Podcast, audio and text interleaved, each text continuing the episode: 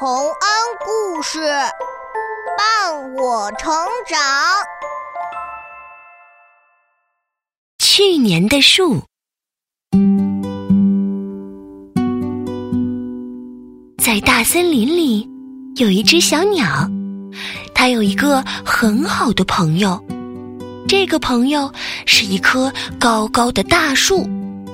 小鸟每天站在树枝上，给大树唱歌听，而这棵大树呢，也天天认真的听小鸟歌唱。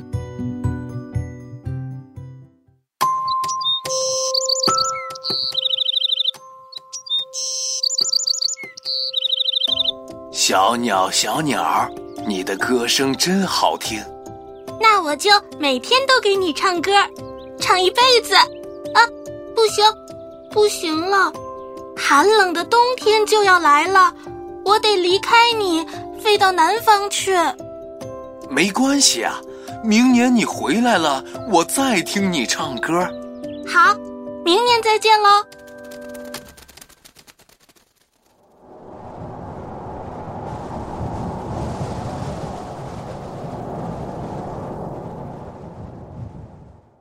冬天来了又走了，森林里的雪慢慢融化，春天到了。小鸟和春天一起回来，来找他的好朋友了。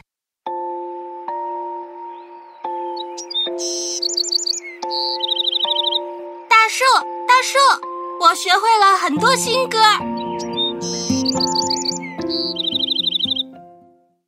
奇怪的是，大树不见了，留在原地的只有一截树桩。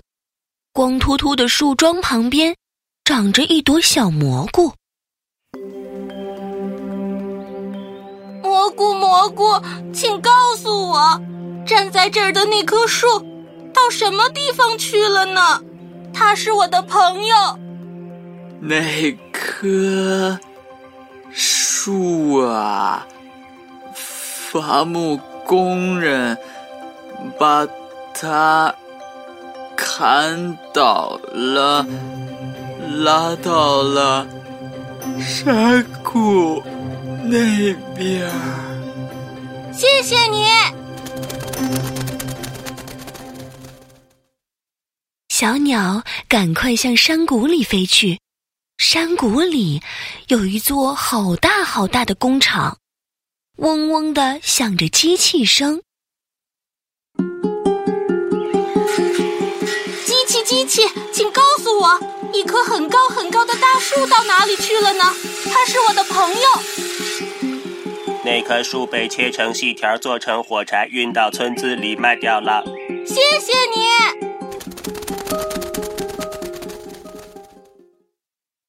小鸟，赶快向村子里飞去。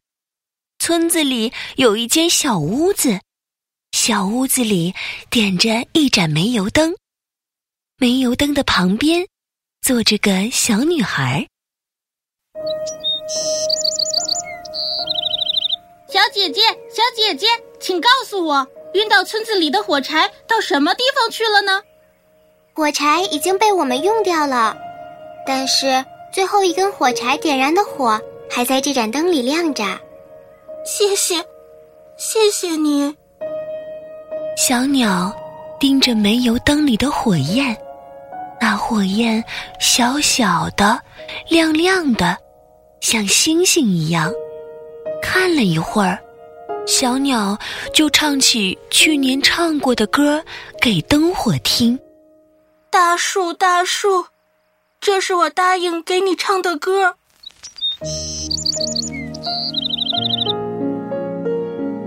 唱完了歌，小鸟又对着灯火看了一会儿，就拍着翅膀飞走了。等它回到了大森林里，也许还会有其他大树喜欢听它的歌声。